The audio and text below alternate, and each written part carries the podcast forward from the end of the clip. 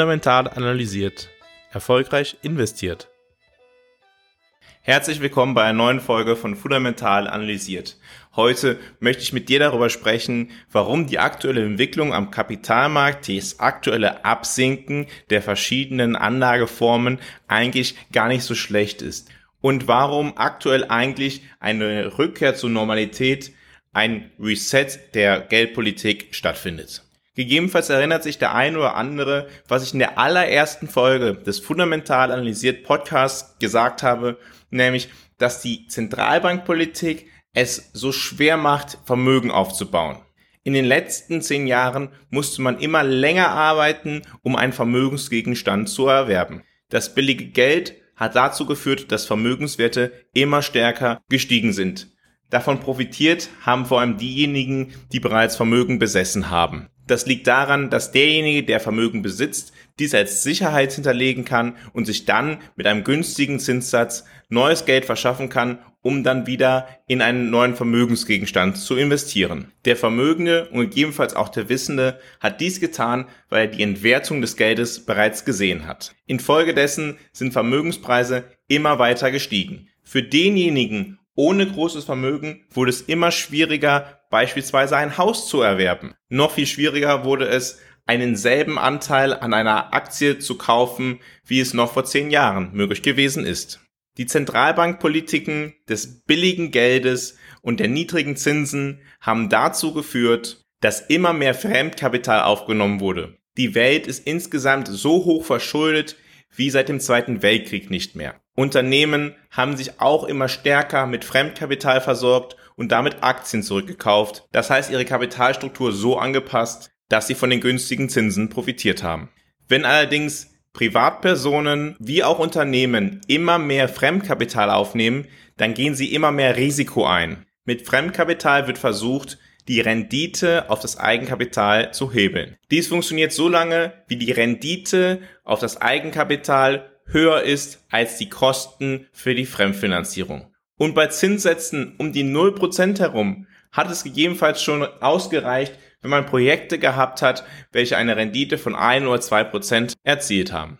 Unternehmen, auch ohne tragfähiges Geschäftsmodell, konnten überleben, weil sie sich immer weiter günstig Geld verschaffen konnten die sogenannten Zombie-Unternehmen. Menschen haben nicht mehr ausgewogen ihr eigenes Portfolio aufgestellt, haben nicht mehr auf Diversifikation geachtet, sondern haben angefangen zu glauben, dass eine Anlage in einen Aktien-ETF eine sichere Anlage wäre. Die Zentralbank hat immer dann, wenn es Gefahren für die Wirtschaft gegeben hat, mehr Geld in den Markt geschossen. Die Politik der niedrigen Zinsen hat damit dazu geführt, dass die Vermögensungleichheit immer größer geworden ist und der Wert der eigenen Arbeit gemessen in Vermögensgegenstanden niedriger. Risikomaximierendes Verhalten ist an die Stelle von rationalen Portfolioaufstellungen getreten. Wenn die Zentralbanken nun bereit sind, diesen Kurs zu ändern und zurückzukehren in eine Zentralbankpolitik, welche Wert auf Geldwertstabilität liegt, dann ist das eine positive Nachricht, welche auch transitorische Verluste bei den verschiedenen Formen der Geldanlage verschmerzbar machen sollte. Übertriebene Bewertungen von Unternehmen werden auf ein gesundes Maß reduziert. Spekulanten mit einem hohen Anteil an Fremdkapital erleiden starke Verluste und machen Platz für rational vernünftige Anleger. Bei höheren Zinsen werden auch Unternehmen ihre Kapitalstruktur wieder anpassen und vermehrt auf Eigenkapital und weniger auf Fremdkapital setzen. Unternehmen ohne ein gesundes Geschäftsmodell werden den Markt verlassen und pleite gehen. Das setzt Ressourcen frei für eine langfristig positive Entwicklung der Wirtschaft. Bei einem höheren Zinsniveau wird es dem Einzelnen eher mehr möglich sein, Vermögensgegenstände aus dem Ertrag seiner eigenen Arbeit zu erwerben. Insbesondere Anleger mit einem längeren Anlagezeitraum dürfen sich darauf freuen, dass auch die Renditen der verschiedenen Anlageklassen steigen. Allerdings natürlich erst nach einer gewissen transitorischen Periode. Bereits jetzt erhält man für eine zehnjährige Staatsanleihe in den USA knapp drei Prozent Verzinsung. Es ist völlig klar, dass wenn es bereits drei Prozent auf die Verzinsung einer Staatsanleihe gibt, dann wird auch die Aktienrendite deutlich höher sein, als wenn das Zinsniveau sich nicht verändert hätte. Allerdings, damit dies möglich ist, müssen erstmal die Kurse die Bewertungen für die Unternehmen auf ein gesundes Maß zurückgeführt werden. Der ein oder andere wird jetzt entgegnen, dass die Aktienrenditen in den letzten zehn Jahren doch besonders hoch gewesen sind. Ja, die Aktienrenditen in den letzten zehn Jahren waren hoch. Allerdings waren sie deshalb hoch, weil sich die Überzeugung festgesetzt hat, dass der Zins, dass das Zinsniveau insgesamt immer weiter ein Stück gesenkt wurde, beziehungsweise dass die Zentralbanken immer mehr Geld in den Markt geflutet haben. Das bedeutet, die Aktienrenditen waren hoch, weil allgemein die Entwertung des Geldes hoch gewesen ist. Auch wenn die Inflationszahlen der letzten zehn Jahre bis auf die letzten zwei Jahre nicht besonders hoch gewesen sind, konnte man durchaus feststellen, dass es eine Vermögenspreisinflation gegeben hat. Und es gibt auch Berechnungen, die besagen, dass die Aktienrenditen der letzten zehn Jahre zu 50 Prozent auf die Zentralbankpolitik des billigen Geldes, der immer größeren Geldmenge zurückzuführen ist. Welche absurden Folgen die Zentralbankpolitik insgesamt gehabt hat, sehen wir daran, wenn wir feststellen, dass die Börsenwerte sinken, wenn die Beschäftigungszahlen besonders stark sind. Normalerweise würden wir ja sagen, die Wirtschaft ist stark. Es werden viele Arbeitsplätze geschaffen. Das ist ein gutes Signal für die wirtschaftliche Entwicklung. Doch in der aktuellen Zeit deutet das nur darauf hin, dass wenn die Wirtschaft stark ist, wenn die Beschäftigungszahlen hoch sind, dass dann die Zentralbank die Leitzinsen wieder erhöhen kann. Das heißt, die komplette Wirtschaft, die komplette Finanzwelt fokussiert sich nicht mehr auf die reale wirtschaftliche Entwicklung, sondern denkt nur noch daran, was könnte die Zentralbank denn jetzt tun? Was könnte die Folge von einer bestimmten Entwicklung sein? Könnte das dazu führen, dass wir jetzt höhere Zinsen oder niedrige Zinsen haben? Wenn die Zinsen höher sind, dann werden meine Vermögenswerte weniger wert.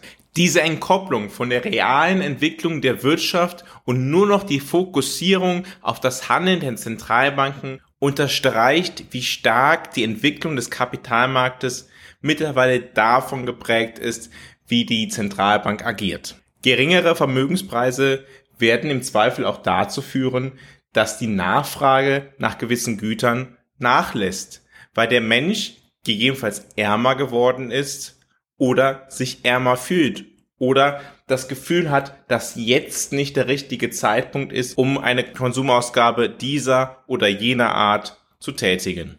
Und genau das scheint auch das Ziel der Zentralbank in den USA zu sein. Ihr ist es bewusst, dass die obersten 20 Prozent tatsächlich für mehr als 40 Prozent der Konsumausgaben in den USA verantwortlich sind. Und ihnen ist auch bewusst, dass die obersten 10 Prozent der Bevölkerung 90 Prozent der Aktien in den USA besitzen. Ich bin der festen Überzeugung, dass der Rückgang der Assetpreise, also der Rückgang der Vermögenswerte in den USA im Sinne der Federal Reserve, also der Zentralbank der USA ist. Sie erhoffen sich davon, dass der Nachfragedruck von diesen obersten 10% der Bevölkerung oder den obersten 20% in den USA nachlässt und es damit zu einem Rückgang der Inflation kommen wird. Sprich, es ist demjenigen, der jetzt nicht zu den Top 10 oder Top 20 Prozent der Bevölkerung gehört, in Zukunft nicht nur möglich, günstiger Vermögenstitel zu erwerben, weil die Zinsen gestiegen sind, sondern es ist ihm auch möglich, günstiger ins Restaurant zu gehen, ins Kino zu gehen oder seinem alltäglichen Konsum nachzugehen.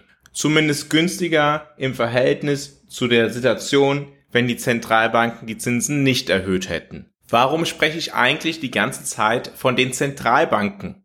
Ich spreche deshalb von den Zentralbanken, weil es nicht nur die Federal Reserve in den USA ist, die die Leitzinsen erhöht, sondern Zentralbanken in der ganzen Welt haben so oft wie noch nie in diesem ganzen Jahrtausend die Leitzinsen erhöht. Und warum spreche ich davon, dass Vermögenswerte in Zeiten von steigenden Zinsen an Wert verlieren? Ich spreche deshalb davon, weil der Gegenwartswert von zukünftigen Erträgen mit höheren Zinsen weniger wird. Stellen wir uns ein Unternehmen vor, welches in 10 Jahren 100 Euro verdient und ansonsten keinen Ertrag in der gesamten Geschichte erzielen wird. Wenn die Zinsen bei Null sind, dann könnten wir auch heute 100 Euro aufs Bankkonto legen und hätten in 10 Jahren 100 Euro. Also genauso viel, wie wenn wir das Unternehmen kaufen würden, welches einen Ertrag in 10 Jahren von 100 Euro hat. Nun stellen wir uns vor, die Zinsen liegen nicht bei 0%, sondern bei 10%. Wenn die Zinsen bei 10% liegen würden, könnten wir 100 Euro aufs Bankkonto legen und hätten in 10 Jahren 259 Euro und 37 Cent. Daraus sollte jeder verstehen können, dass 100 Euro in 10 Jahren einen unterschiedlichen Gegenwartswert haben, wenn der Zinssatz sich verändert. 100 Euro in 10 Jahren haben bei einem Zinssatz von 0% einen Wert heute von 100 Euro. 100 Euro beim Zinssatz von 10% haben einen Wert heute von 38,5 Euro. Derjenige, der heute 100 Euro verdient, wird in 10 Jahren auch 100 Euro haben, wenn die Zinsen auf dem Bankkonto 0% betragen und er sein Geld auf dem Bankkonto liegen lässt. Wenn die Zinsen hingegen 10% betragen, wird er in 10 Jahren 259 Euro haben. Wenn also jetzt Vermögenswerte günstiger werden, derjenige, der heute 100 Euro verdient, diese 100 Euro investieren kann in einen Vermögenswert, beispielsweise in Aktien, dann kann er damit rechnen, wenn das Zinsniveau allgemein höher ist, dass die Rendite auf Aktien auch höher sein wird.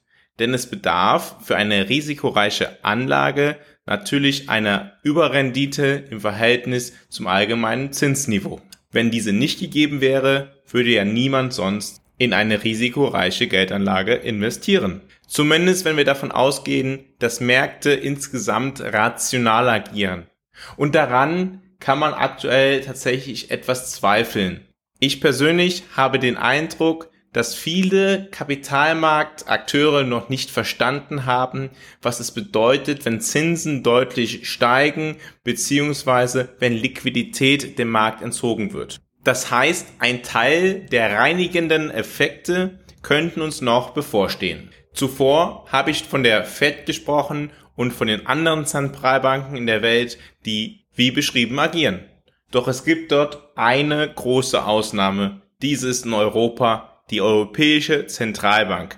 Die Europäische Zentralbank hat nicht nur nicht die Zinsen erhöht bis jetzt, nein, sie fügt dem Markt noch weitere Liquidität hinzu. Die Europäische Zentralbank hat allen Ernstes im Mai 2022 dem Markt weitere 30 Milliarden Euro zur Verfügung gestellt, obwohl die Inflationsrate beispielsweise in Deutschland, aber auch in anderen europäischen Ländern bei 8% liegt. Die Europäische Zentralbank hat sogar vor, auch im Juni nach Bekanntwerden der Inflationsrate von 8% noch weitere 20 Milliarden Euro dem Markt zur Verfügung zu stellen. Im Juli wird die Europäische Zentralbank dann anfangen zu überlegen, ob sie vielleicht nicht doch von ihren Negativzinsen abweichen möchte.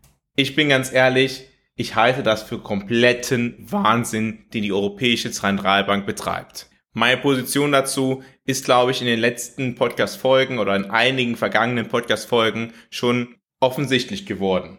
Alleine, dass wenn um einen herum in der gesamten Welt die Zinsen erhöht werden, die Liquidität reduziert wird, weil die Zentralbanken alle oder viele Zentralbanken in der Welt sehr ähnlich gehandelt haben, man selber auf die Idee kommt, dass es vielleicht Europa nicht betrifft, insbesondere bei der engen Verzahnung der verschiedenen Volkswirtschaften Europas mit der Welt, kann ich persönlich nicht mehr davon ausgehen, dass dies einfach Fehlentscheidungen der Europäischen Zentralbank sind. Nein, es greift viel tiefer. Das Problem ist in der Konstruktion des Euros, das Problem ist in der Konstruktion Europas mittlerweile mit der gemeinsamen EU-Verschuldung. Weil etliche europäische Staaten sich nicht unabhängig finanzieren könnten oder nur zu deutlich höheren Zinsen sich finanzieren könnten und dementsprechend den Bürgern Geld wegnehmen müssten im Sinne von höheren Steuern oder weniger Sozialausgaben, stellt die Europäische Zentralbank weiterhin Geld zur Verfügung für den Kauf von Staatsanleihen. Der Bürger in einem Euro-Mitgliedstaat profitiert also nicht im selben Maße von den vorher genannten Dingen, wie es denn der Amerikaner tut, wie es der Engländer tut, wie es derjenige in Australien tut. Nein, die Entwertung der europäischen Vermögen wird in Kauf genommen, damit die EZB weiterhin die Südstaaten in Europa finanzieren kann, damit die Idee einer gemeinsamen Währung nicht scheitert.